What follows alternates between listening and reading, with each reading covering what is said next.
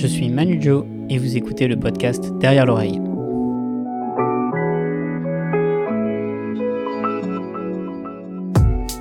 Il est reconnu comme l'un des meilleurs cartomanes au monde, et pourtant on peut le croiser facilement à l'angle de la rue Mabillon les soirs de beau temps, assis à une table entourée de badauds.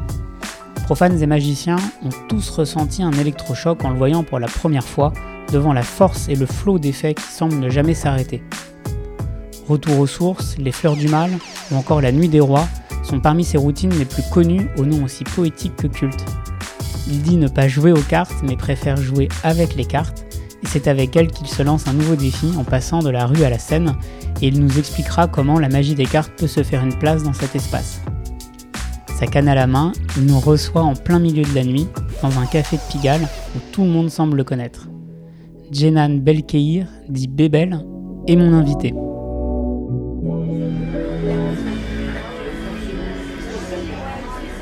Salut Bébel, bonjour. Christophe. je m'installe ici. Ouais, super, hein, je m'installe. Eh, tu viens souvent à ce café en fait Tu viens en- Alors, euh, ça fait un moment que je t'ai parvenu, mais comme c'est le seul, on ne me demande pas si je le passe. ah non, il y en a deux. C'est bien pratique. hein. Voilà, c'est pratique. Un bon tour de magie, c'est un tour de magie qui donne envie d'en voir un autre. Ah, c'est pas mal.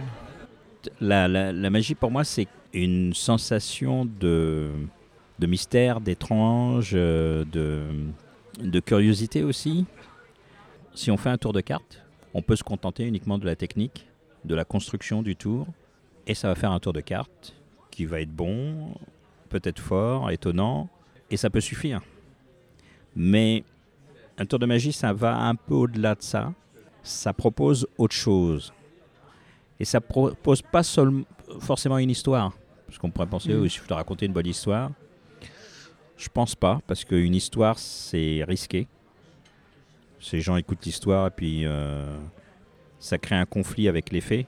Si l'histoire est plus intéressante que le tour, bon ben voilà, euh, ou inversement. Quand on fait un tour, si on a une idée de magie, si on a une idée de ce que raconte le tour, pas ce qu'on raconte nous, mais ce que raconte le tour. Par exemple, une carte est mise dans un jeu, elle va voyager jusqu'à la poche. C'est une histoire. C'est une carte qui voyage d'un endroit à un autre. Si on, visualise le voyage de la carte en vivant le voyage de la carte et qu'on ne dise rien, on crée une sensation de magie. Alors que on n'a peut-être pas fait la technique. C'est peut-être pas fini. C'est peut-être déjà fini ou pas. Donc c'est indépendant. Donc il y a le tour et il y a la magie. Et la magie, c'est l'idée qu'on s'en fait. Et un bon tour de magie, pour moi, c'est la construction du, du tour. Parce qu'il y, a des- y a quand même des mauvais tours. hein. On peut dire euh, il y a que des mauvais magiciens. c'est pas vrai. il y a aussi des mauvais tours. Ah, mauvais coup, pourquoi? Parce que Ouais, ça serait quoi un mauvais tour? Ils sont mal construits, euh, ils sont mal ficelés, enfin, etc. Donc, bon. Mais on admet que c'est un bon tour. Si on se raconte une histoire, mais encore une fois, pas forcément avec les mots, et qu'on vit cette histoire, on a un effet magique.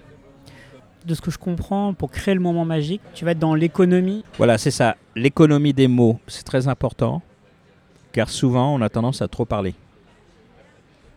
Déjà, parce que très souvent, c'est un discours descri- euh, descriptif de ce qu'on fait, donc ce sont des mots.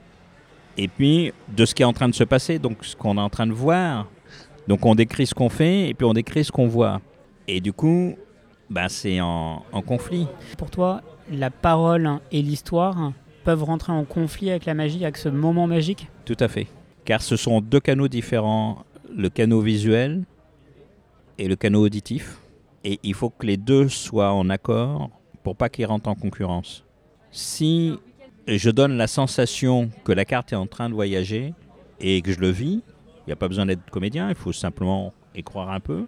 Et que je dis par exemple, au lieu de dire Ah, la carte a voyagé, bon, ce qui est d'une banalité quand même euh, par rapport à l'effet, et je dis Bizarre, j'ai senti quelque chose. Et je crois qu'il y a quelque chose dans ma poche. Bon, on comprend. Et ça suffit à créer la sensation de magie. Pour moi, dans la magie, il y a deux visions du magicien. Il y a la vision de tout ce qui se passe euh, en souterrain, c'est-à-dire la technique, Mhm. les- le, le timing, la mise direction, l'attitude qu'on va avoir, qui est une attitude du coup pas forcément en rapport avec l'histoire, mais en rapport avec la technique. Et donc il faut faire coïncider les deux. Si je dois me positionner d'une certaine façon pour pas que euh, euh, on voit la carte arriver dans la poche, et ben du coup je vais adapter l'histoire que ça raconte, etc. Donc il y a deux points de vue. Le point de vue du magicien, de ce qu'il doit faire, et le point de vue du spectateur, de ce qu'il voit. C'est ce que le spectateur voit ou croit euh, savoir qui est important. Et à partir de, ce moment-là, si on lui a bien raconté l'histoire, avec les gestes, les attitudes et peut-être quelques mots, on a un vrai tour de magie qui donne envie d'en voir encore. Et souvent, toi, quand tu dis euh, tu donnes envie d'en voir encore, toi, effectivement, tu as, l'expérience de la rue où justement tu travailles en continu. Est-ce que euh, c'est un peu le tonneau des Danaïdes qui, qui ne s'arrête jamais? Est-ce que euh, justement, il faut savoir aussi arrêter? Alors, j'ai un avantage dans la rue, c'est que je peux faire des choses qu'on ne devrait pas faire en termes de spectacle. C'est quoi, par exemple? Euh, bah, par exemple, ne jamais s'arrêter. Un truc qu'il ne faut pas faire. Mais je peux le faire dans la rue. Parce que du coup, c'est plus moi qui décide d'arrêter, c'est le spectateur lui-même qui a sa dose. hein, euh, comme sa dose d'alcool, sa dose de je sais pas quoi. Et puis, bon, ça suffit, hop, il peut repartir. Et je m'en occupe pas. Il est responsable de ce qu'il voit, de ce qu'il interprète, etc. Et c'est un gros, un énorme avantage parce que je ne serai pas viré pour avoir fait trop long, par exemple. Ou on me dira pas, euh, ouais, non, fais pas ci ou fais ça. Donc, de ce point de vue-là, la rue est, euh, une liberté en termes d'artistique. Enfin, après, ça dépend ce qu'on recherche. Moi, je recherche le, le challenge envers moi-même. C'est-à-dire me mettre en situation d'être tout le temps en éveil. Car le risque quand on fait des tours de magie, toujours les mêmes par exemple, toujours dans le même ordre, c'est qu'on a tellement l'habitude de les faire que notre pensée devance nos gestes, c'est-à-dire qu'on peut faire les choses sans même plus y penser ou en pensant à autre chose justement. Quand on est dans cet état-là, on n'est plus attentif réellement. On n'est plus face à un public. On peut regarder le public sans le voir. Et donc, d'une certaine façon, on n'est plus là. Et moi, ce que j'aime, c'est pouvoir être là tout le temps, au présent, avec les spectateurs. Et c'est un travail intéressant parce que euh, moi, quand j'ai débuté la magie, euh, j'avais le nez dans le guidon. euh, le public, c'est impressionnant quand même.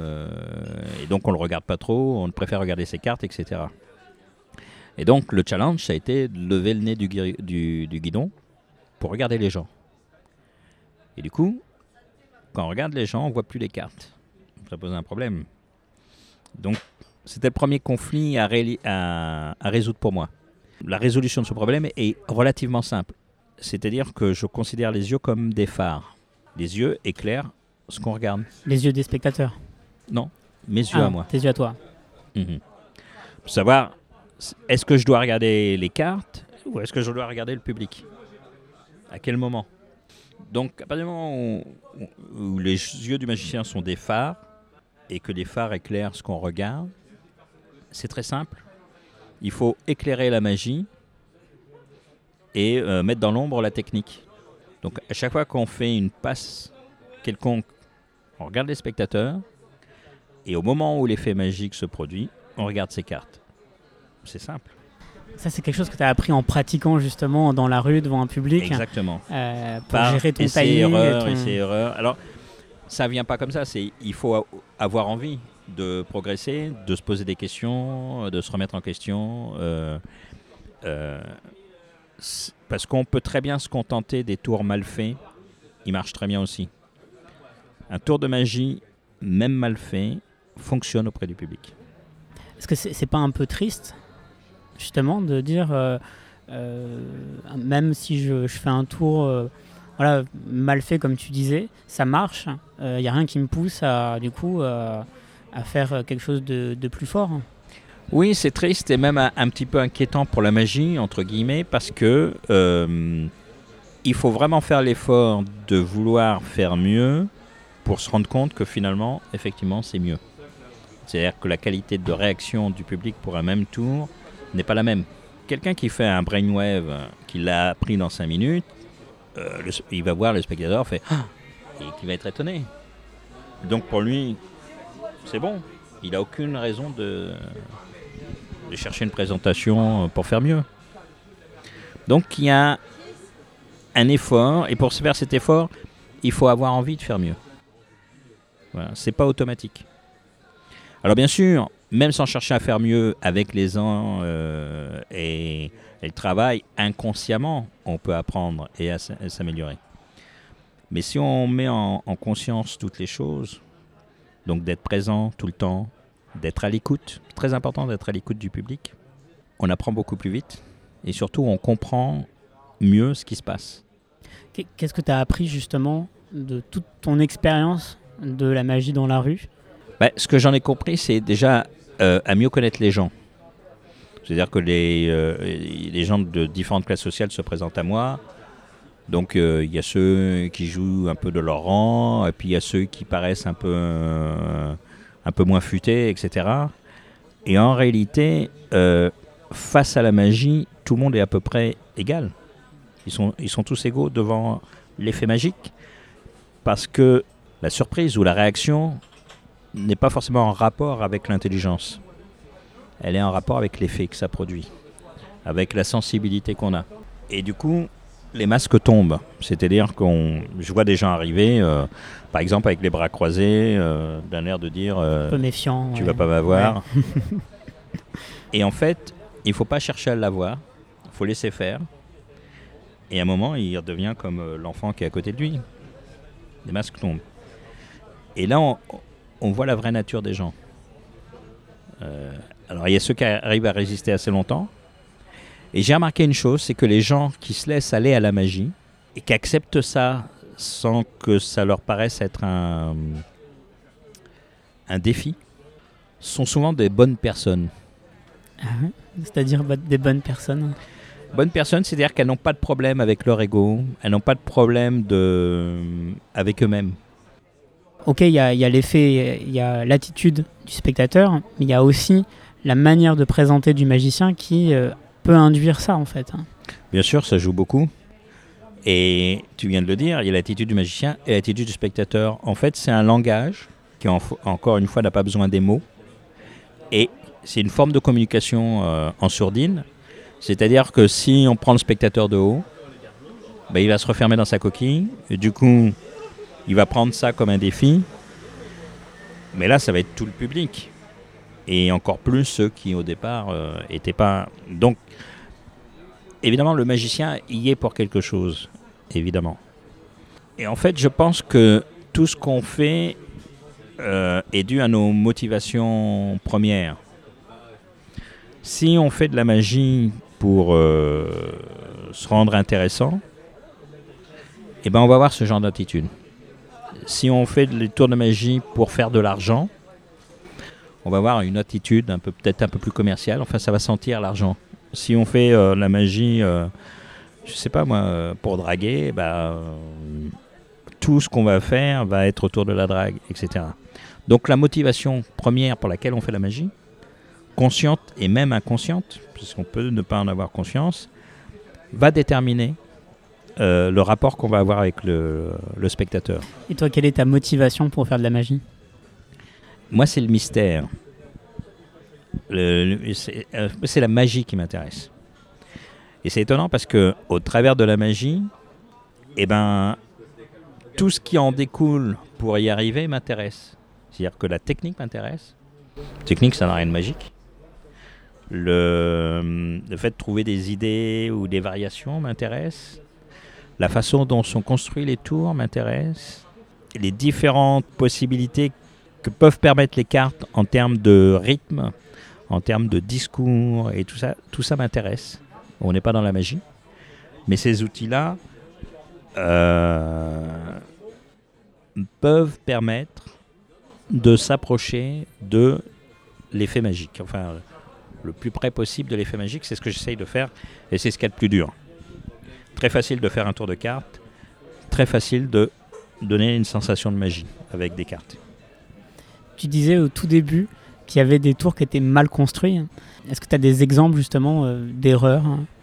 Bah, Un exemple tout simple, si par exemple euh, j'ai le jeu dans la main et que euh, je veux faire un mélange et que je le pose sur la table pour faire un mélange à queue d'aronde, puis après que je le reprends dans la main parce que je dois couper et que je le repose sur la table parce que je dois l'étaler, il est évident qu'il y a un, il y a un problème. Euh, je l'ai dans la main, je le pose dans la table, je reprends, etc. tu l'as manipulé un trop grand nombre de fois. Euh. Voilà, il y a trop grand nombre de mouvements. Et même si les gens ne connaissent rien à la magie, ils voient qu'il y a de la manutention, qu'il y a des mouvements alors qu'il ne s'est rien passé. Si maintenant, au lieu de choisir le mélange à la queue d'aronde, mélange américain sur table, je garde le jeu en main, je fais un mélange français, bon ben déjà c'est mieux et visuellement c'est plus clair. Alors, c'est, ce qui est étonnant, c'est que bon, il faut faire une économie de mouvement dans la construction des techniques, parce que les techniques peuvent s'enchaîner et se construire comme une chorégraphie ou comme, un, comme une construction, n'importe quelle construction. Alors ça, c'est la technique. Derrière ça, il y a euh, les gestes que je vais utiliser. Ça veut dire que euh, c'est comme le discours, c'est-à-dire que je vais utiliser très peu de mouvements pour construire, mais je vais essayer d'utiliser une palette de, de, gestes plus large pour pas donner l'impression que je euh, que j'utilise un petit espace. En fait, moi, je, j'imagine un cube, hauteur, euh, profondeur, largeur, et mes gestes doivent occuper tout ce cube. C'est-à-dire, je dois pouvoir faire des mouvements horizontaux, verticaux, verticaux en diagonale, etc. De façon à occuper l'espace. Oui, en fait, c'est comme si euh, on était sur une scène. On dit souvent quand on est sur scène, occupe le maximum l'espace de la scène. Et, toi, tu vas pas forcément raisonner uniquement sur ton tapis, mais tu vas raisonner en 3D avec comme un cube ou comme une bulle autour de toi que tu vas essayer d'utiliser au maximum. Hein. C'est ça. Et pourquoi faire ça? Parce que ça repose l'esprit, ça repose l'œil. Si on fait par exemple que des tours basés sur des comptages, les comptages, c'est d'une main à l'autre, ça prend un tout petit espace. Et si pendant une heure on fait plein de tours de cartes en utilisant que ce petit espace, il va y avoir une sensation de non-liberté. Ou si pareil, je fais euh, que des mouvements de table, euh, genre euh, coupe sur table, mélange à l'américaine, et parce qu'on peut faire aussi plein de tours avec ces mouvements-là, bah, ça va être basé que sur la table. Donc les gens vont me voir euh, la tête penchée euh, en train de regarder mes cartes sur un temps euh, assez long. C'est bizarre. Donc tu penses en fait ton, ton cycle de tour aussi en fonction de, de, la mise en scène de ce tour? Est-ce qu'il va être uniquement sur table ou est-ce que tu vas pouvoir te libérer? Tu vas essayer d'alterner les tours qui sont avec des comptages, des petits paquets et des tours ou qui sont plus aériens? Ouais. Alors, il n'y a pas que ça, c'est-à-dire que ces mouvements-là sont introduits aussi à l'intérieur du tour même. A un tour qui a un comptage, et bien comme je sais que ça va être sur un plan euh, horizontal, je vais essayer de mettre des mouvements verticaux. Et ça permet et visuellement donc de créer un, quelque chose de plus naturel et de moins statique, de moins figé. évidemment, il y a les effets et évidemment, il y a la possibilité qu'un tour puisse s'enchaîner avec un autre. Parfois, ce n'est pas toujours le cas parce qu'il faut déplacer une ou deux cartes. Donc, il y a parfois des mini-effets qui me permettent de faire en sorte que ça puisse s'enchaîner. Et c'est ça qui me plaît en fait et qui m'oblige à être vigilant. C'est de pouvoir construire en même temps que je fais les choses. Quels sont tes effets préférés? Alors moi, les effets préférés sont les effets euh, justement qui prennent l'espace. Les effets de voyage. Euh, les cartes qui passent d'un endroit à un autre. Et plus l'endroit est, grand, plus pour moi c'est fort. Puisque, euh, voilà. Donc j'aime bien ces effets-là. J'aime bien aussi les, effets de changement. Les effets que j'aime moins, par exemple les effets d'huile et l'eau, j'aime pas trop parce que bah, l'effet déjà annonce la couleur. Et visuellement, je trouve que c'est pas très fort. C'est du rouge et du noir mélangé qui se séparent. Bon, pour moi, l'effet triomphe est un super huile et l'eau. Parce que ça se sépare aussi. Ouais. mais c'est plus visuel. Pourtant, tu, tu fais un huile je crois. Oui, alors il y a ça aussi. C'est euh, euh, j'essaye de faire tous les effets magiques. D'accord. Enfin, Tu te forces, tu te forces, même si t'aimes pas l'effet, tu te forces à faire, à tester un peu tout. alors non, je me force pas. C'est c'est pas que je l'aime pas. C'est pas parmi les effets que je préfère. Parce qu'il y a des Unelo qui sont meilleurs que d'autres, évidemment. Et euh, pour moi, ça doit pas durer très longtemps. C'est comme euh, le phénomène de la carte ambitieuse. Pour moi, une carte ambitieuse, c'est euh, un tour fort, hein, la carte ambitieuse, parce que c'est un effet simple. Tout le monde peut le suivre. Et si ça dure longtemps, eh ben, les gens peuvent ne plus être étonnés. C'est le problème des effets à répétition. Plus l'effet est répété, plus pour qu'il soit à nouveau intéressant, plus il doit paraître impossible. Il faut créer un crescendo. Il y a un crescendo dans l'impossibilité du résultat puisqu'on s'attend à ce que la carte remonte. Alors moi je contourne ce problème, je fais pas ça parce que euh, je vais ça, ça peut m'ennuyer. Donc je fais une carte ambitieuse qui n'est jamais la même. Et c'est pas une vraie carte ambitieuse, c'est-à-dire que la carte elle remonte, d'accord, mais elle passe d'un paquet à l'autre, elle disparaît, euh, je la retrouve à un endroit et hop, elle repart. Et donc je appellerais ça plutôt une carte euh, qui fait ce qu'elle veut quoi.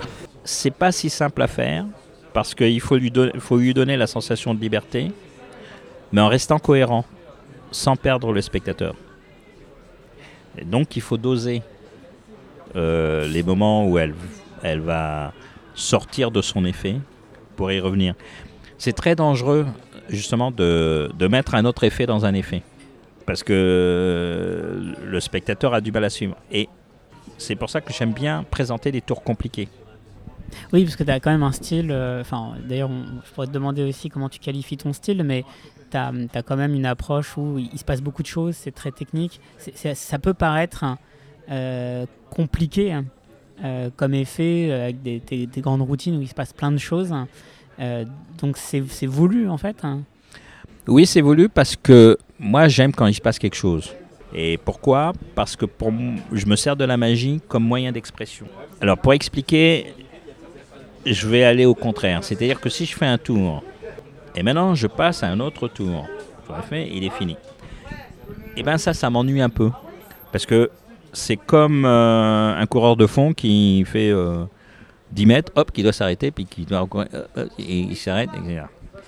Moi, ce que j'aime, c'est que ça continue. C'est que ça ne s'arrête pas en apparence, parce que ça s'arrête tout le temps, mais c'est construit pour avoir une sorte de rythme et de continuité. Parce que je considère les effets comme un langage. C'est-à-dire que ce sont des effets qui se répondent les uns aux autres.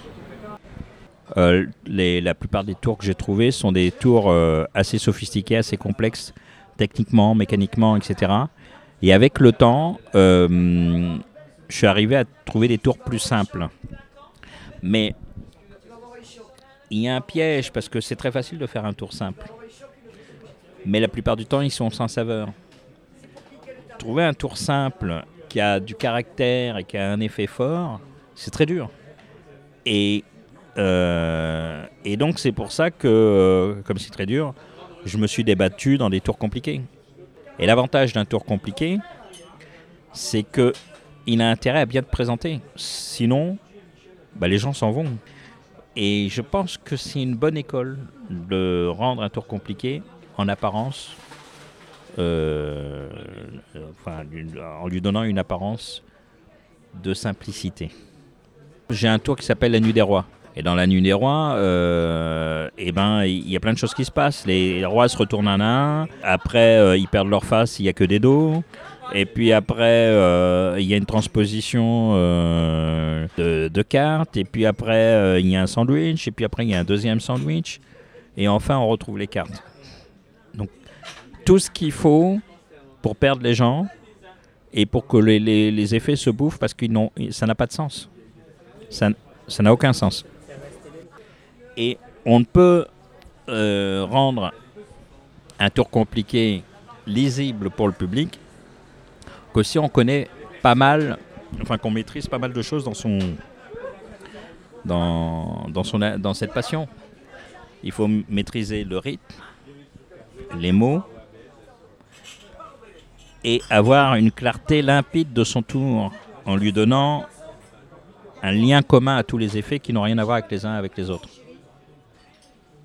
Moi, par exemple, euh, le, thème que j'utilise pour démontrer des effets qui n'ont ni queue ni tête finalement, c'est euh, je- j'explique aux gens que je communique avec les cartes, que je leur parle. Et que pour ça, je vais leur donner des exemples. Voilà, c'est le lien. Et donc les gens sont intéressés de savoir mais, euh, comment je communique avec les cartes. Voilà, c'est ce qui les fait rester. Donc effectivement, même dans cette complexité hein, d'effets, et dans- cette variété d'effets, il y a quand même un fil rouge qui garde, qui maintient une cohérence dans le dans l'ensemble du tour. Voilà. Parce que c'est comme toute histoire, c'est que tant que les gens ne connaissent pas la fin de l'histoire, ils restent. Et on peut les tenir comme ça. C'est quoi le tour dont tu es le plus fier? En fait, ça fonctionne pas comme ça. C'est-à-dire que il y a des tours que j'aime bien faire dans telle situation et d'autres dans telle autre situation. Est-ce que je préfère l'un ou l'autre?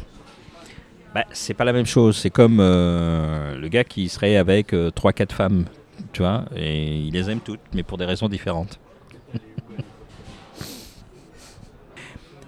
c'est dans ce sens-là, je pense qu'il faut voir les choses. C'est pas dans le, euh, c'est en sens de la variété et euh, savoir quel est le tour le plus propice à un moment donné.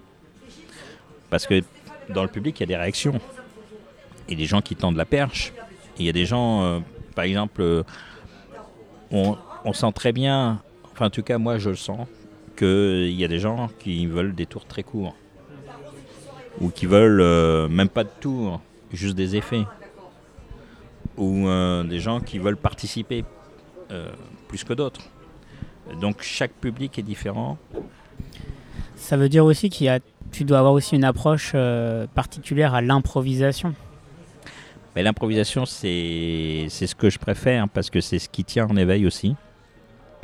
Et l'improvisation, euh, pour improviser, en fait, c'est une fausse improvisation parce que les tours sont déjà existants.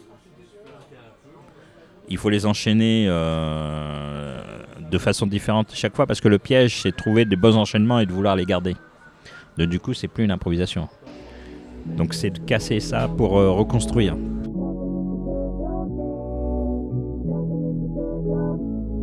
Vous pouvez soutenir ce podcast si vous le désirez. Le lien de la page Tipeee est dans la description. Un grand merci à tous. Un type qui pousse les gens, qui rentre dans le cercle, un mec assez baraqué, euh, un mec assez baraqué avec des chaînes et tout ça, du genre euh, tu vas pas me la faire. Plutôt que de de lui prouver quoi que ce soit, puis de tu vois d'avoir un côté autoritaire, j'ai fait profil bas et j'y ai fait les deux rangées étonnantes. C'est quoi les deux rangées étonnantes? Les deux rangées étonnantes, c'est euh, par exemple, il y a deux rangées, il y a une des deux rangées qui est éliminée, et parmi euh, la rangée qui reste, donc sur quatre cartes, le spectateur choisit une des cartes. Et puis, je fais trois paquets, et chacune des cartes du paquet va me donner l'identité de la carte qui a été choisie. Personne ne la connaît puisqu'elle est face euh, contre table. Donc, euh, admettons, je retourne la première carte, c'est un roi de cœur. Donc, je lui dis, peut-être votre carte est rouge. La deuxième, c'est roi de trèfle. Je dis, ah, allez, soit rouge, soit noir. On avance. La troisième, c'est roi de carreau. Alors, roi de cœur, roi de trèfle, roi de carreau. Votre carte, c'est le roi de pique. Et on retourne, évidemment, c'est pas le roi de pique, c'est l'as de cœur. Et donc, euh, l'effet escompté euh, est là. Le, gars qui, avec ses chaînes et tout ça, fier de lui, il fait, ah, ah, tu vois, genre, euh, je suis plus fort que le magicien, c'est pas terrible, etc. Et donc, il y a un retournement de situation parce que, évidemment, c'est un as, mais les trois rois sont retournés et ce sont, euh, ça forme le carré, ce sont que des as. Et en fait, ça a un effet psychologique, c'est-à-dire que je l'ai amené dans un sens et puis, hop, surprise. Il s'y attendait pas du tout, évidemment. Et là, il, a, il s'est figé, parce que je suppose que c'est la première fois de sa vie qu'il voyait ce genre de choses. Et il est resté quelques secondes comme ça, sans rien dire. Il a regardé les gens autour de lui. Il a mis la main à la poche. Il a mis des sous et il est parti. Parce que ça a été un choc pour lui. Il s'attendait pas à ça. Ah, on aurait pu penser que ça l'aurait encore plus énervé ou. euh, Non, ce qui l'aurait plus énervé, c'est que je fasse un tour qui réussisse tout de suite. Il fallait le désarmer. Et la façon de le désarmer, c'est de lui donner raison. Et paf, coup de surprise. En fait, dans la rue, souvent, je pratique l'aïkido verbal. Euh, C'est quand- quoi ça? Bah, L'aïkido verbal, c'est quand quelqu'un dit quelque chose, Ouais. si tu vas contre, c'est déjà une forme de combat. Et euh, qui peut le renforcer dans ses convictions. Si tu vas dans son sens et tu lui donnes raison, et ben comme tu sais où il veut aller, tu peux l'esquiver. Du genre, euh, ouais, moi je peux mélanger les cartes. On pourrait lui dire, ah ben non, je peux pas parce que je suis en train de. Il dit, mais si, si, vous pouvez. Vous pouvez mélanger les cartes, mais monsieur, euh, c'est vous qui avez choisi la carte? Ah oui, très bien. Je vous donne les cartes à mélanger, mais monsieur a choisi une carte et euh, c'était quoi? Hein? Puis tu continues ton tour et tu donnes jamais le jeu à mélanger. Mais tu lui as pas dit non. Et du coup, euh, il oublie qu'il a demandé le... parce que le tour, bah, il fait son effet et puis voilà. Ouais. Donc voilà, c'est l'aïkido. Jamais être dans le refus, toujours accompagner, donc euh, accueillir ce que dit l'autre, voilà. quitte à le détourner après.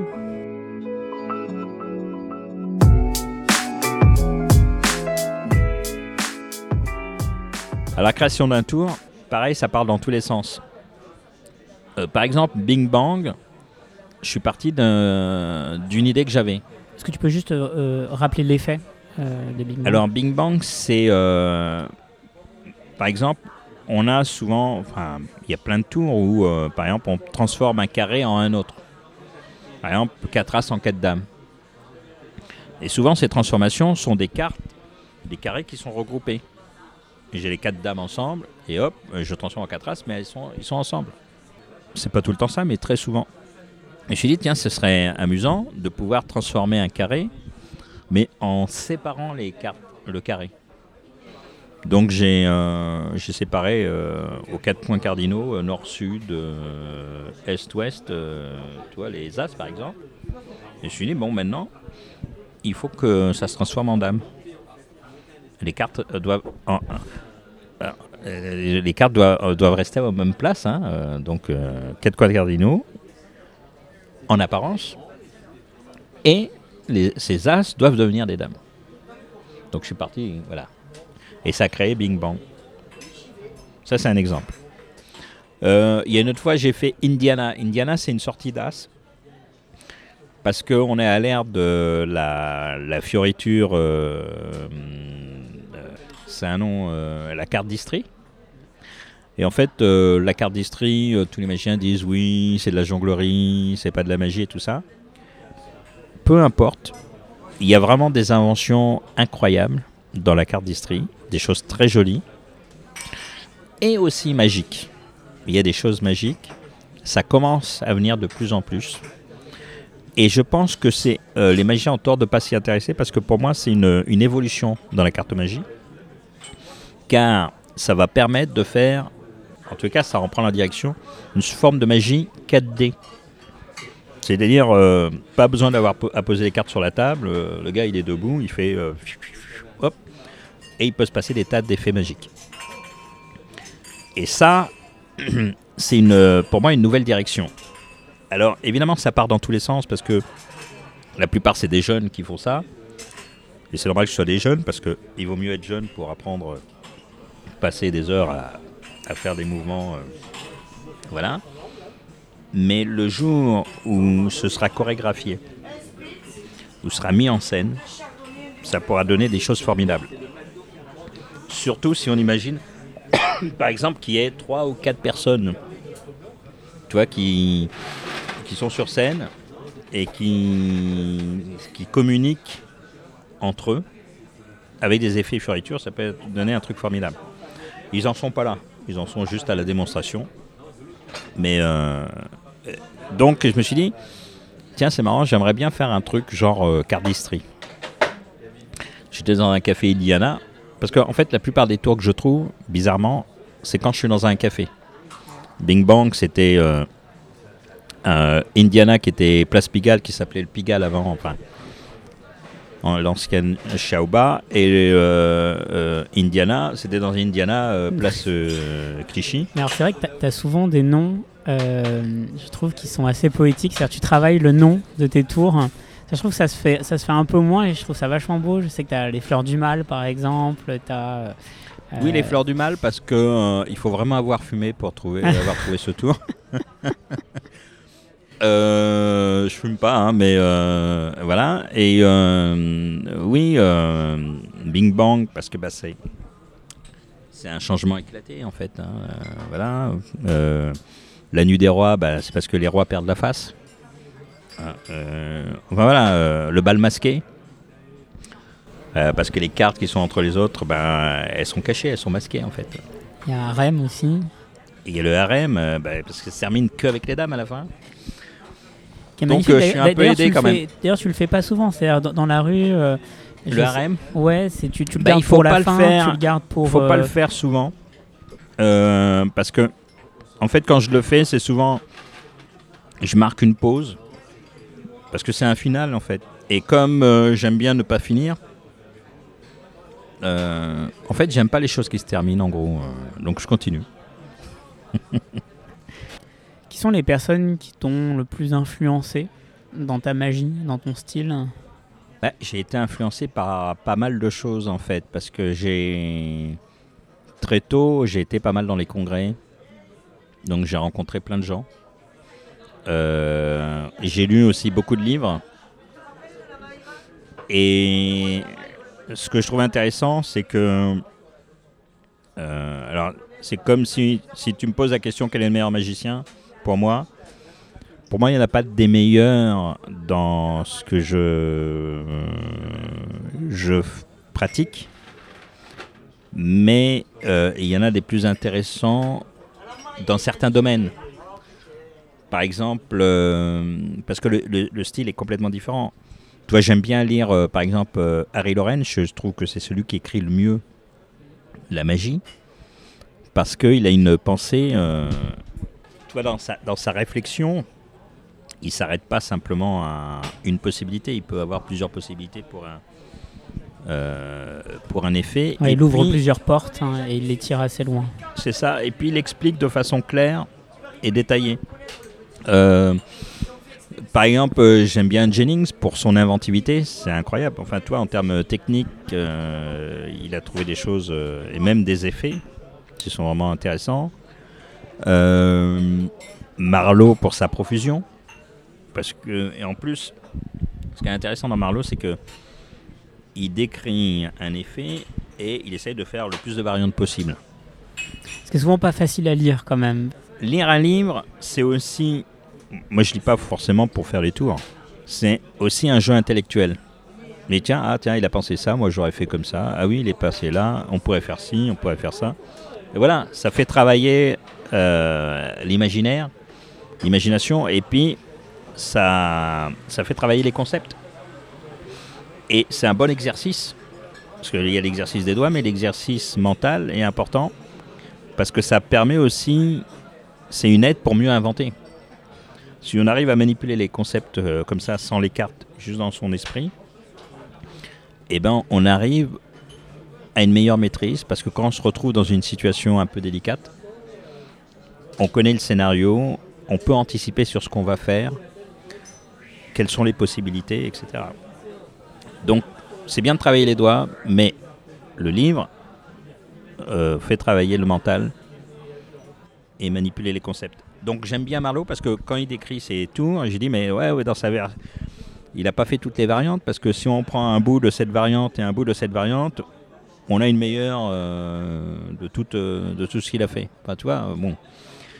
Euh, et, voilà, et, donc c'est simplement l'idée qui puisse aller un peu partout, qui est plaisante, même si on fera jamais le tour parce que je sais pas, il faut un double index ou il faut je sais pas quoi, ou tout le jeu est préparé, enfin j'en sais rien, mais voilà, c'est le plaisir aussi de ça. Euh, Il y a un jour un, gars, quand je débutais, quand j'étais à Beaubourg, qui m'a dit Ah, moi je fais pas de magie, je suis philosophe, mais j'aime bien lire les livres de magie euh, parce que euh, pour moi c'est comme de la philosophie. Je comprenais rien à ce qu'il me disait. J'ai, euh, donc il lisait les paillots. Et en fait, maintenant, je commence à comprendre ce qu'il veut dire. C'est-à-dire que c'est une. on peut se promener par la pensée au travers des cartes, au travers des constructions et de, de celui qui a pensé le tour. On peut presque rentrer dans son cerveau Hmm. Ouais, parce que euh, chacun a son, son mode de fonctionnement. ouais, bien sûr. oui. On construit un univers avec sa complexité. Et effectivement, euh, c'est c'est hyper riche de justement de naviguer dedans et de voir comment est-ce qu'il a construit ce monde ou tel effet. Voilà. Et ce qu'il en dit à côté quand, on- euh, quand je lis les paillots, là je suis en train de relire euh, La magie des cartes par exemple. La magie des cartes est un très bon livre pour débutants. Et euh, par exemple, il y a toute une partie sur le mélange, pour apprendre le mélange, où il donne des exercices progressifs pour apprendre le mélange français. Donc peler une à une, dessus-dessous, euh, etc. Et c'est très didactique en fait. Et les effets qui vont avec, après, sont euh, des effets qui utilisent ce qui a été appris. Et quand on regarde les effets, ben, ils sont des bons effets. Et il ne faut pas grand-chose pour les améliorer, en réalité. Donc la magie des cartes est un bon livre parce que non seulement il y a ça, mais il explique certains principes psychologiques en termes de rythme, de timing, etc., euh, qui sont la base. Et il y a très peu de tours, de livres où on, on- on explique ces choses-là. Et à la fin, il donne des exemples d'enchaînement. Donc la technique moderne aux cartes, pareil, il y a des très bons effets, etc. Donc le livre, voilà, ça permet de, de voyager un peu. euh, Et dans, Et- dans- et dans les rencontres, en fait, parce que ça, effectivement, c'était des bouquins. Enfin, euh, est-ce qu'il y a eu des rencontres qui t'ont marqué? Oui, il y a des rencontres. euh, bien sûr, en fait, la première rencontre qui m'a marqué, c'est quand j'étais à Beaubourg, euh, Bernard Billis qui passait me voir. euh, et on allait boire un, pot. Donc, c'est un, des premiers magiciens cartomanes que je voyais parce que dans, à Beaubourg, euh, il n'y avait pas tant que ça de magiciens. Il y en avait, il y avait des magiciens de salon. il y en avait même un qui s'appelait Thierry, je crois, qui faisait de la grande illusion. C'est le premier magicien que j'ai vu faire des cartes. Et, euh, évidemment, euh, lui était d'un niveau assez avancé, moi je débutais. Et donc ça marque, c'est des, choses qui, euh, qui marquent. Puis après, j'ai rencontré des gens à la FFAP. On était dans un club de bridge où il y avait Alpha, même Georges Naudet, etc. Enfin, toi, plein de gens. Euh, si tu veux, les débuts, quand on commence la cartomagie et qu'on rencontre les gens, ou même euh, pas forcément que la cartomagie, euh, par exemple, euh, Maurice Pierre. Maurice Pierre était quelqu'un qui avait le sens de la magie. Et c'est assez rare. C'est-à-dire qu'à chaque fois qu'il faisait un tour, il avait le choix du tour et la façon de le faire. Bon, une présentation qui était très simple, mais il avait des mouvements, enfin, tu vois, donc ce sont des bons exemples. Et puis j'ai rencontré Jacques Tando aussi, que j'ai vu régulièrement à Beaubourg. Euh, lui qui avait une connaissance euh, de la magie énorme, et qui savait tout faire. Je sais aussi bien les cartes euh, que les bagues, que les gobelets, les pièces, il savait tout faire. Eh bien, donc voilà, ce sont, des gens qui ont marqué, et ça marque surtout quand on débute.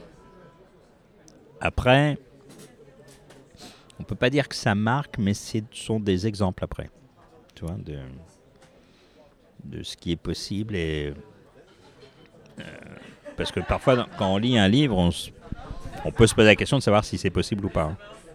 On peut très bien faire un tour, bien le faire et pas le comprendre. Pas le comprendre dans quel sens hein Et ben, dans le sens où on fait un tour parce qu'on a appris que il fallait faire tel mouvement, telle manipulation, telle chose. On le fait par cœur, mais on le comprend pas. Et ça, ça se voit assez facilement. Il y a des magiciens qui font des tours qui ne comprennent pas parce que leur texte et leur attitude sont pas en rapport avec les faits.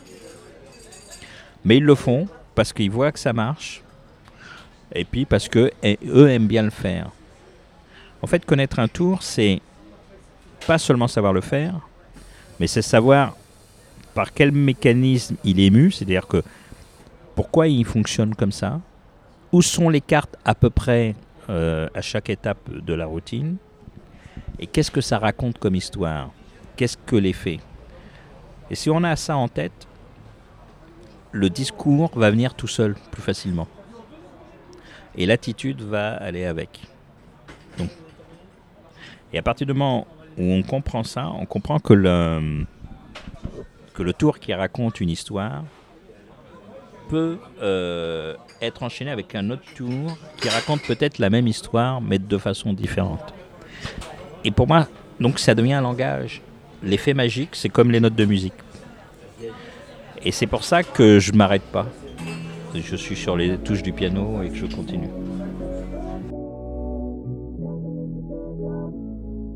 Oui, alors les dates du prochain spectacle euh, qui va se jouer au Rond-Point s'appelle Jenan. Un jour, les cartes et les hommes ont fait le même rêve. Ça, c'est le titre du spectacle. Et c'est du 24 septembre au 16 octobre. Donc 20h30, c'est relâche les lundis. Et euh, le dimanche, c'est à 15h30. Et on peut déjà réserver sur le site du rond-point. Oui, d'ailleurs, euh, il y a pas mal de places qui sont déjà prises, donc euh, c'est conseillé, ouais, parce que c'est une salle qui n'est pas très grande. Là, c'est un essai sur une carte qui tremble. Alors, ce ne sera pas dans le spectacle, mais voilà, l'idée, c'est que la, la- la carte, je ne peux pas la tenir et elle tremble. Alors, Donc, elle va apparaître, et voilà. Alors, c'est juste euh, une, une séance de travail pour se demander, mais euh, voilà, est-ce que ça marche? Est-ce qu'on croit que c'est moi qui tremble ou que c'est Ouais. la carte qui peut trembler? Donc en fait là tu, euh, tu t'attrapes euh, en l'air une carte que tu fais apparaître. hein. Ouais. Et là la carte elle tremble. hein. C'est ça. Et, et, et là, vous- vous- Donc, tu, tu là, vois, tu testes pour voir est-ce que est-ce qu'on y croit, est-ce que ça fonctionne. Oui. Et, donc l'avantage, euh, bon, on l'a pas retenu, hein, euh, mais c'est une idée que je garde pour peut-être Ouais. euh, un autre truc. L'avantage, c'est que comme la carte tremble, si je la mets entre mes deux mains ouais, et qu'elle disparaît et que mes mains continuent à trembler, Ouais. pour les gens, elle est toujours là. ouais, Donc je peux retarder l'effet. ouais. Bah, fait une belle transition effectivement, ça fait un beau, euh, bel effet magique. Et donc, du coup, c'est vraiment mystérieux parce que je sais pas à quel moment. Et euh, enfin voilà, il y a des, des choses sur la lumière, euh, sur, euh, sur l'ombre aussi, un travail sur l'ombre et les. Ouais, Enfin, donc ça, ce sont des, des- des- des vidéos de travail. Et il y en a beaucoup, évidemment, qui ne serviront pas, sûr. mais c'est un, c'est une aide. Tiens, je vais te montrer aussi un truc.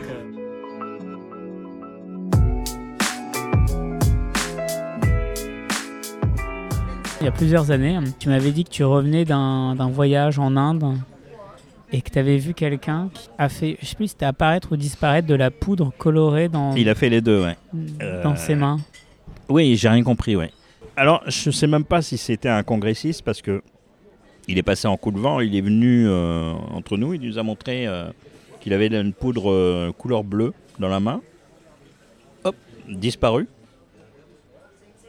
Et euh, réapparu. Enfin, donc il avait, il avait rien dans les mains. Il n'avait pas de FP ou de doigt. Enfin, je sais pas quoi. euh, bah, incompréhensible. Et puis, euh, puis il est reparti. Euh, donc Il est venu, il a fait son tour, il s'est barré. oui. Non mais ce qui est intéressant, par exemple, le voyage en Inde, ce qui était le plus intéressant, c'était les gens, les magiciens dans la rue, parce que on était dans un congrès, donc euh, c'était Raphaël Navarro qui nous a fait euh, euh, voyager en Inde pour voir la magie indienne, et dans ce congrès, on voyait des Indiens qui faisaient la magie occidentale. avec quelques années en retard parce qu'ils avaient une façon de présenter un peu trop exagéré, un peu trop, tu vois, donc ça avait un certain charme, ça avait un certain cachet, mais on voyait bien que c'était pas trop leur, euh, leur truc. Alors que quand ils étaient dans la rue, ils faisaient des tours qu'on ne voyait pas ailleurs qu'en Inde. Par exemple, euh, le petit arbuste euh, qui pousse sous une tente improvisée, moi je l'ai jamais vu ailleurs. Donc ils sont assis par terre à l'indienne, ils mettent quelques branches pour faire une sorte de, de tente indienne hein, qui recouvre d'une couverture. Et, euh, et puis à l'intérieur de cette couverture, il y a une espèce d'œuf planté dans un pot de terre. Et puis qu'ils ils enlèvent la couverture, ben, il y a un arbuste. Bon. Euh, ça c'est très joli. Euh, par exemple, un autre effet que j'ai jamais vu ailleurs, j'ai une sorte de raquette en osier. Et il la secoue. Et puis il y a du popcorn qui apparaît. Euh, ou alors, euh, j'ai jamais vu ailleurs non plus. euh, un gars chez qui on était, euh, on a, il nous a fait, voilà, toute sa famille était magicien. Enfin, toi, il vivait de ça. Il jouait de la trompette en collant l'embout de la trompette contre sa nuque, contre son cou. Et il arrivait à produire un son. Donc, Incroyable. donc ça, c'était plus intéressant que le congrès de magie, en fait. Et bon, euh, bien sûr, il y avait des magiciens aussi qui faisaient un peu de cartes.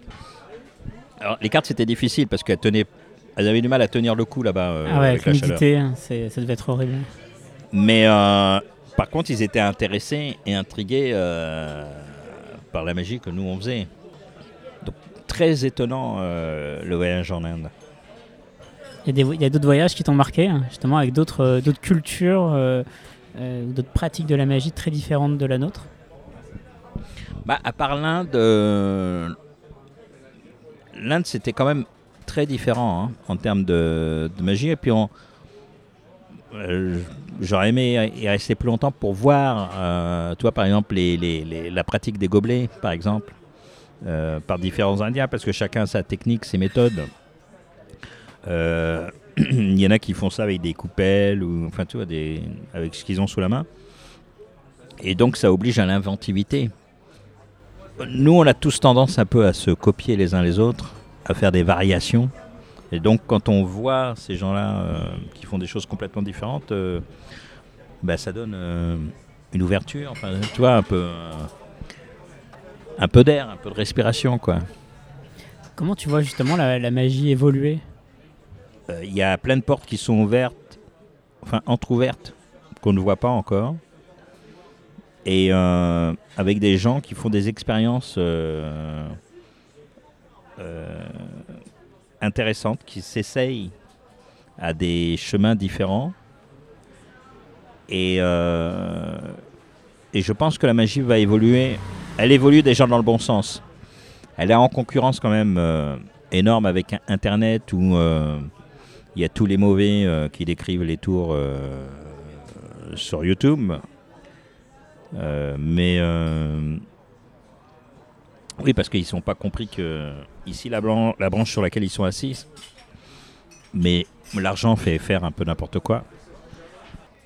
C'est moins problématique pour la technique parce que les gens oublient très facilement. Quand ils voient des techniques sur, euh, sur YouTube par hasard, ils oublient très vite. Mais quand c'est un principe très simple, basé par exemple sur une grande illusion, ça met plus de temps à être oublié. Je pense que c'est dommage pour ceux qui font de la grande illusion. Mais sinon, à part ça, euh, il y a des, des jeunes euh, qui sont assez doués. Et je pense que la magie a encore un grand avenir devant elle. Parce que enfin, elle commence à être un peu dépoussiérée. euh, on voit moins de boîtes à paillettes, moins de choses comme ça. Il y a un côté un peu trivial, mais ça, c'est pas grave. hein, mais il y a des très belles choses oui, qui sont en, en devenir. Dans cette évolution, toi, tu essayes de passer de la magie de, s- de- de rue à la magie de scène. Euh, comment se passe cette transition pour toi qui a vraiment la culture, pour le coup, de la, de la magie de rue, très proche des spectateurs? Alors, euh, oui, euh, en, en fait, c'est très intéressant parce que j'ai pratiqué un peu la magie à peu près sous toutes ses formes, c'est-à-dire que j'ai fait de la magie derrière un bar, j'ai fait de la magie sur scène, euh, j'ai fait de la magie dans la rue, euh, fait de la magie à Comédie Française avec Abdoul à la fraise, et puis le lendemain je me retrouvais dans la rue pour me retrouver sur scène euh, Comédie Française. Et en fait, voilà, c'est tout ça qui me plaît. Parce que comme les situations et les lieux sont différents, évidemment, il y a besoin d'une adaptabilité et d'un regard différent. On ne fait pas la magie de la même façon. Et là, euh, je me suis posé, posé la question, mais il y a très longtemps, du sens de ce qu'on fait et de comment, sous quel mode c'est fait. En gros, je vais caricaturer, hein, il faut prendre ça comme une caricature. Le magicien prouve sans arrêt aux gens qu'il a un pouvoir, ce qui sous-entend qu'il n'en a pas, puisqu'il veut faire la preuve de son pouvoir. Et puis, euh, le problème, c'est le pouvoir. Le pouvoir pour en faire quoi? Donc, ça n'a pas de sens. C'est-à-dire que un gars qui se présente avec une corde, par exemple, qui coupe et qui répare, c'est pour montrer qu'il est capable de la réparer.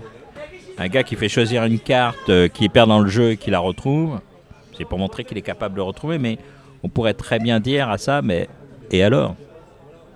Hein? Et donc je me dis, mais bon, ok, euh, un, vrai magicien qui aurait des cartes dans la main, bah, ça n'existe pas, il n'en aurait pas besoin. donc euh, il a fallu que je m'invente un truc pour essayer de donner du sens et pour casser euh, cette tradition, parce que c'est une tradition. Comme le cirque, par exemple, le cirque, les gens de cirque, ils font une démonstration de force. Hein, ils montrent qu'ils sont capables de faire euh, trois sauts périlleux avant de se rattraper en équilibre, de marcher sur un fil. C'est de la démonstration de force. Alors, c'est très bien, hein, c'est des choses très bien, mais je dis, mais il y a un moment, comment évoluer euh, pour pas s'ennuyer? Parce que c'est ça le problème. C'est quand on fait un métier de ce... C'est pas un métier de bureau, donc euh, au bout d'un moment... Alors je sais pas, encore une fois pour les autres, mais en tout cas pour moi, il est nécessaire d'évoluer et d'avancer. Et mais comment et, donc j'ai imaginé inverser le processus. C'est-à-dire que je ne prouve pas quoi que ce soit, j'enlève le pouvoir du magicien. Je ne suis plus magicien. Je suis une personne devant laquelle des choses arrivent. Et comment? Bah, Par les cartes. Parce que j'ai imaginé un jour que les cartes euh, étaient vivantes. Et je suis dit, mais qu'est-ce que peut se raconter un jeu de cartes éparpillé dans un tiroir, à l'abri des regards? Bah, ils peuvent s'engueuler, peut-être. Euh, peut-être que la dame euh, cherche à savoir où se trouve le roi, ou il y en a qui, sont en train de se plaindre parce que elles ont été tordues dans tous les sens et qu'elles ont dû supporter les mains poisseuses d'un type qui jouait derrière un bar. on peut imaginer n'importe quoi. Et donc, du coup, ça donne sens. Mais alors, après, c'était de savoir, mais pourquoi vers moi? Enfin, voilà. Et euh, ça a donné le premier spectacle qui a lieu en 2012, 2013. Et là, c'est un autre spectacle, euh, en fait, dans, la même, dans le même principe, mais complètement différent. Et alors, qu'est-ce qui fait la différence? C'est que dans la rue, il y a une liberté où c'est plutôt euh, la magie qui s'exprime avec tous les effets que je connais et pouvoir jongler en passant d'un effet à un autre, euh, en, relation aussi avec le spectateur euh, qui veut choisir une carte et puis pas l'autre, etc. Donc tout, euh, tout un jeu comme ça de où on s'amuse en fait finalement. Et le spectacle qui, lui, est le contraire de ça, qui est une maîtrise de la situation, qui est une construction, comme quand on monte une maison ou un château et euh, qui donne sens. Euh, qui, qui, permet d'amener les gens euh, dans, une, dans une direction. Hein. Est-ce que c'est pas un peu contradictoire avec ce qu'on se disait au début où tu disais, quand tu avais commencé à dire c'est quoi un... Quand je te posais la question c'est quoi un bon tour, tu disais il faut pas forcément une histoire parce qu'on a tendance à écouter l'histoire et pas les faits. Et du coup, là, en fait, tu bases ton spectacle sur euh, justement une narration. Et est-ce que, euh, du coup, je te repose la question, est-ce que cette narration, elle va pas, euh, elle t'empêche pas de créer des effets magiques? Bah, en fait, euh, une histoire, c'est c'est un mot, hein, mais il n'y a pas d'histoire en fait. Parce que je parle pas dans ce spectacle. Une, une mise en situation, c'est une histoire. Mais c'est pas une histoire racontée, encore une fois. Ah oui, d'accord. Donc c'est pas, c'est pas parlé en fait. C'est Donc, pas Il y parlé. a une histoire, mais qui est pas parlée. hein. Dans le premier spectacle, il y avait une histoire. Parce que j'ai fait appel à un auteur, un metteur en scène, mais il y avait une histoire. Et euh, le rôle de metteur en scène, c'était pas le seul d'ailleurs, euh, un travail formidable.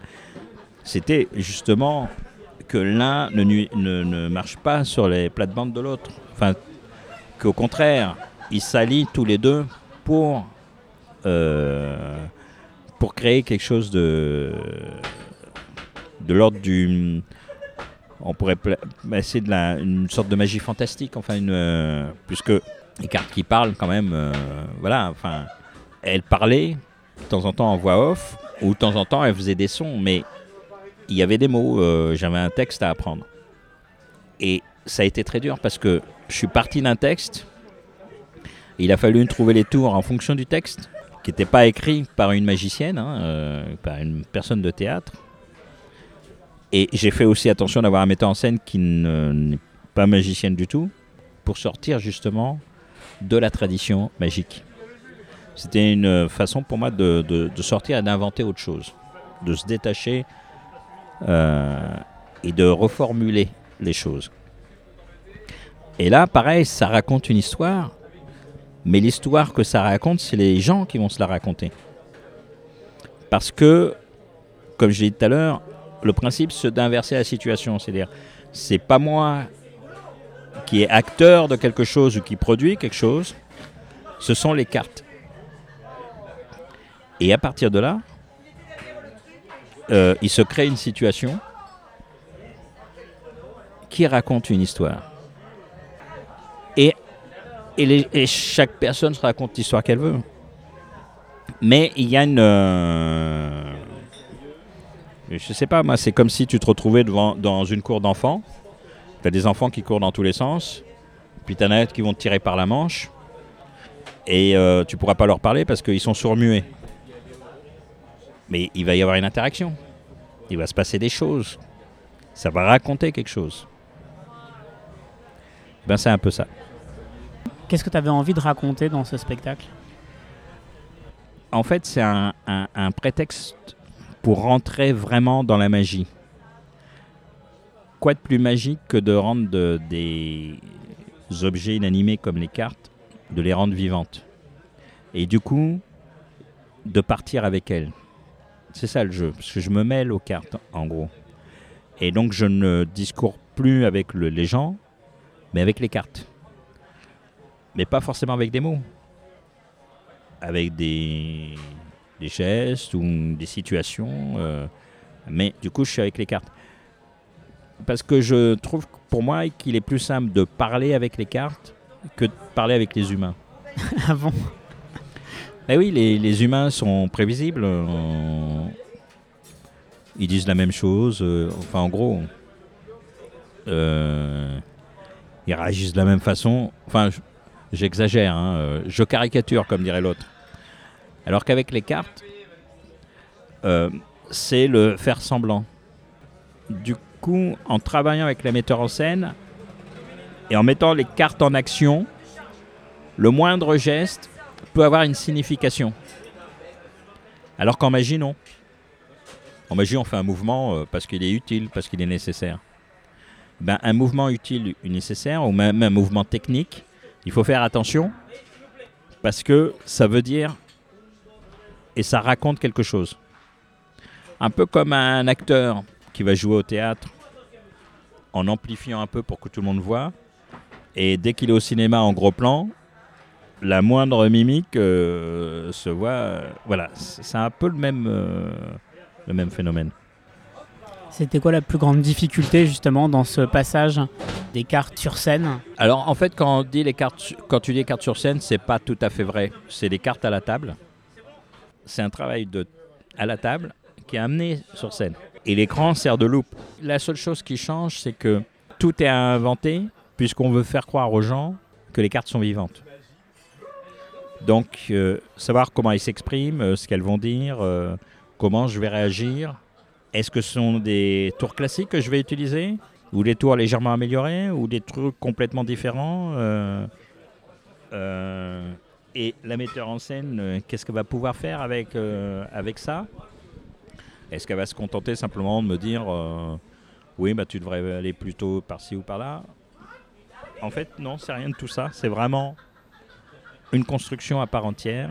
C'est très différent de ce que j'ai l'habitude de faire. Et c'est ça qui m'intéresse. Comment t'en es venu justement à créer ce, ce format-là? Est-ce que tu as été inspiré par un film, une musique, un- une autre pièce de théâtre? Bah, c'est venu à force de faire de la rue, parce qu'à force de faire de la rue, je, euh, faisais 4 heures de rue euh, par euh, jour pendant 5 mois de l'année, et ça pendant plus de 30 ans. Bah, Il y a des choses qu'on finit par voir. C'est toujours un magicien qui présente un tour à quelqu'un et qui fait la preuve de son pouvoir. Ce système, ce principe-là, il a été répété, répété, répété, mais est-ce qu'on doit être, on est obligé de rester là-dedans? Bah, je dis euh, non. Alors donc j'ai écrit, j'ai fait des notes et tout ça, etc. Et j'ai été invité par euh, Roger Leroux pour la magie du goût. Et encore une fois, euh, Raphaël Navarro et la compagnie 1420 sont pour quelque chose parce que je, je les ai rencontrés et j'avais ren- rencontré Raphaël en lui racontant cette histoire. Et Roger Leroux, qui a été le producteur de ce spectacle, a dit bah, Moi, ça m'intéresse ça l'a intéressé parce qu'il y a eu tout un travail en amont. Et le travail en amont, c'était de savoir euh, bon, si les cartes étaient des insectes, comment elles vivent, comment elles se nourrissent, euh, comment elles se déplacent. Non, mais finalement, euh, dans le premier spectacle, ce sont devenus des oiseaux. C'est un metteur en scène qui a fait cette transformation. L'idée, voilà, c'était de faire autre chose en, changeant le, concept même du rôle du magicien. Donc, plus le démonstrateur et il a plus le pouvoir. C'est les cartes qui ont le pouvoir. On le sent, enfin, de toute façon, tu es un cartomane, mais euh, est-ce que tu as essayé d'autres euh, d'autres supports de magie? Parce que tu as une relation évidemment privilégiée avec les cartes, hein, comme beaucoup de magiciens. Euh, là encore plus, parce qu'effectivement, tu, tu, même dans ton spectacle, tu leur parles, tu, tu leur donnes vie. Donc il y a vraiment une relation particulière avec les cartes. Est-ce que tu as essayé euh, de créer cette, cette relation avec d'autres euh, d'autres supports de magie comme les pièces, euh, les, Les non, balles. parce que avant de faire les cartes, j'ai touché un peu à tout dans la magie. les boules Excelsior, les anneaux, enfin tous les grands classiques. J'avais même un numéro humoristique sur scène, numéro de cabaret. Et quand je regarde, si je devais transposer ça aux autres objets, bah, ça m'intéresserait moins. Parce qu'il n'y a pas le, jeu, si je puis dire, qu'il y a dans les cartes des possibilités. La, rapidité d'interaction d'une carte à une autre, d'un passage d'un effet à un autre. Et la non-limite. Par exemple, euh, on pourrait parler à des boules, ou faire croire que les boules sont vivantes. Pourquoi pas? Mais j'ai la sensation c'est plus limité. Avec des anneaux chinois, pareil. Je suis moins inspiré par les anneaux chinois, par exemple, qui se raconteraient euh, Ah bah je t'aime, ah ah bah je t'aime plus, alors on sépare. euh, tu vois, bon, à un moment, c'est limité. Alors que les cartes, c'est d'une richesse incroyable. Ça me fait toujours drôle quand on va sur scène et on regarde un écran. Et surtout, comme toi, tu as vraiment la, culture du close-up et de la magie de rue. Est-ce que c'est pas un frein à ta magie Alors, euh, en fait, ça dépend dans quel point de vue on se place. Si on se place du point de vue euh, purement magie, oui, c'est mieux en direct. Mais en termes de spectacle, c'est mieux sur un écran. Pourquoi? Parce que ça fait participer plus de gens. Plus il y a de gens dans un spectacle, plus le renforcement euh, émotionnel est fort. Mais ça peut aller dans les deux sens. Hein, si c'est mauvais, bah, ça va se démultiplier en étant euh, très mauvais. Et si c'est très bon, euh, il va renforcer en étant très bon. Et c'est un pari. C'est le pari de se dire que les, que les gens ont confiance en ce qu'ils voient sur l'écran, savent que c'est vraiment du réel qu'ils voient sur la table. Parce que le gars, il est là. En télé ou en cinéma, le gars n'est pas là. On voit un écran, donc il y a une distance. Mais là, c'est le réel qu'on voit. L'écran sert de loupe. Et c'est encore plus risqué qu'en vrai, parce que la loupe est très grande sur l'écran. C'est-à-dire que la moindre erreur peut se voir sur l'écran Et on sait très bien que la misdirection sur un écran, ça ne fonctionne pas. Ou très, enfin, ça fonctionne, mais beaucoup plus, de façon beaucoup plus dure. Donc du coup, ça augmente la vue et la difficulté. Et donc à partir du moment où les gens sont conscients de ça, et qui savent que le gars qui voit sur l'écran, il est là avec eux dans la salle, au contraire, ça doit, euh, devrait renforcer le, l'effet magique. Est-ce qu'il y a une magie française? Travaillant en France, euh, je m'en rendais pas compte, mais dès que j'ai été à l'étranger, je m'en suis rendu compte. La première fois que je suis allé en Espagne, j'ai pas com- compris grand chose parce que dans le mécanisme et dans, la, dans leur façon de faire, il y a un style espagnol, il y a une pensée espagnole, et donc du coup, on a un temps de retard. Ah, tu dirais, tu dirais que c'est un temps de retard? Ben oui, parce que quand on réalise que l'effet est fait, on se dit mais comment est-ce possible? Ah oui, ah, d'accord, un temps de retard euh, dans le, dans le tour en fait. dans le tour Alors qu'en général, on, on a plutôt des temps d'avance. Avant que l'effet, on sait ce qui va se passer. Et donc, c'est assez intéressant. Et j'ai eu la confirmation quand je suis allé au Magic Castle. J'ai su que le- la première fois que je suis allé au Magic Castle, j'ai dû faire une séance supplémentaire parce que les magiciens, les mêmes, refaisaient la queue pour revenir voir le spectacle. Mais pas de bol pour eux, c'était jamais le même spectacle que je faisais. Parce que je travaillais comme dans la rue. Euh, donc les enchaînements, il y a... Alors, comme c'est dans une salle, quand je travaille dans une salle, je cadre quand même en faisant le même effet au début et le même effet à la fin. Mais au milieu, c'est différent. Donc, euh, peut-être qu'ils espéraient revoir les mêmes trucs, mais euh, c'était pas les mêmes. Et donc, il y, avait, euh, il y avait trop de monde et il a fallu que je fasse une séance supplémentaire. Bon, après, au fil des ans, ça s'est tassé, mais, euh, mais c'est pour dire que oui, il y a une différence parce que quand j'ai vu, par contre, les Américains travailler, les Américains, ils se présentent, ils parlent euh, de choses et d'autres, et ils commencent pas tout de suite les effets. Et c'est assez régulier, ça. C'est pas simplement un magicien, c'est assez souvent ça. Donc il y a plus de, paroles, euh, un, un rythme, euh, pour moi, qui me paraît plus haché. C'est-à-dire qu'ils font un tour, ils parlent, et puis ils font un autre tour, ils parlent. Le latin est plus. rentre plus dans le vif du sujet, je pense. Un conseil qui t'a été euh, particulièrement utile pour toi?